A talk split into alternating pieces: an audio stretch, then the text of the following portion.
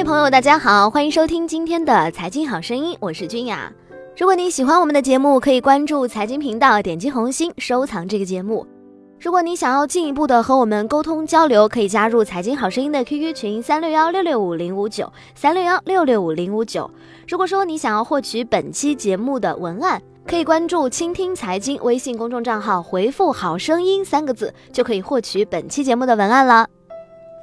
好啦，我们还是一起来关注今天的节目。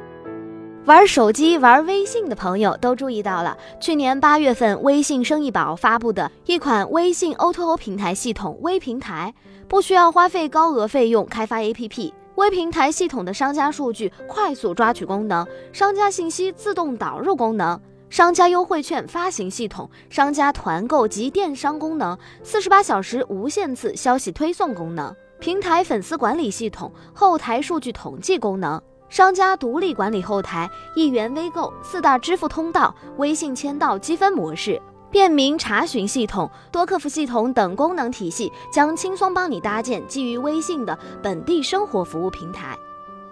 快速构建集吃喝玩乐购行于一体的微信 O2O 门户展，帮助广大的运营者和创业者低成本的切入本地 O2O 服务模式。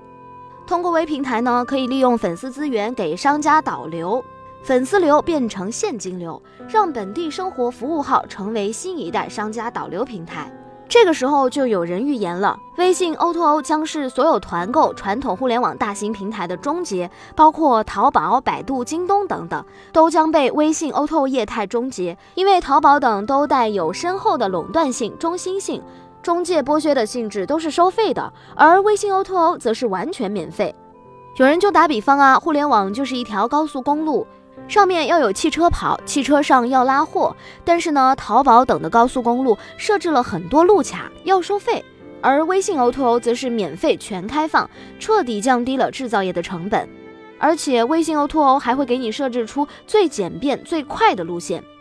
互联网的核心是快速，而且节省成本。但淘宝的设置路卡成本并没有降低多少，只是快捷了，跑的车多了。而微信 O2O 就实现了真正的零成本。还有啊，如果大家都去挤淘宝一条高速路，很有可能会堵车塞车。而微信 O2O 是直接到达客户的路，不受限制，更快捷。徐明天认为，人们很快就会发现微信 O2O，跑到微信 O2O，淘宝将是一条闲置的路。有一条既不收费又便捷的道路，谁还会走收费塞车的路呢？徐明天甚至还发出微信 O2O 要革阿里淘宝的命这种言论。可是呢，对于徐明天发出的这种声音啊，很多人也表示不认同。阿里巴巴的实力一直很雄厚，从去年双十一的线上购物狂欢节，到双十二的线下各种超市门店的折扣，都能够看到阿里的商业网络在一步步的扩大。微信 O2O 不可能那么轻易的打破阿里现在构建起来的帝国大厦。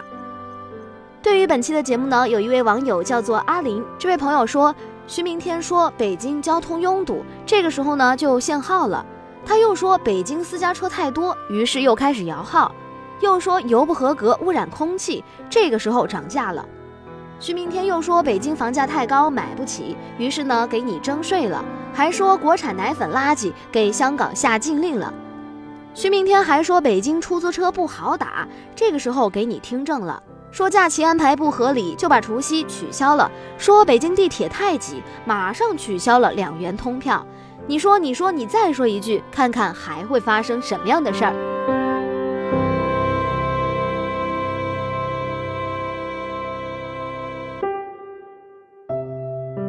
好了，以上就是今天财经好声音的全部内容，感谢各位朋友的守候，我是君雅，我们下期不见不散喽。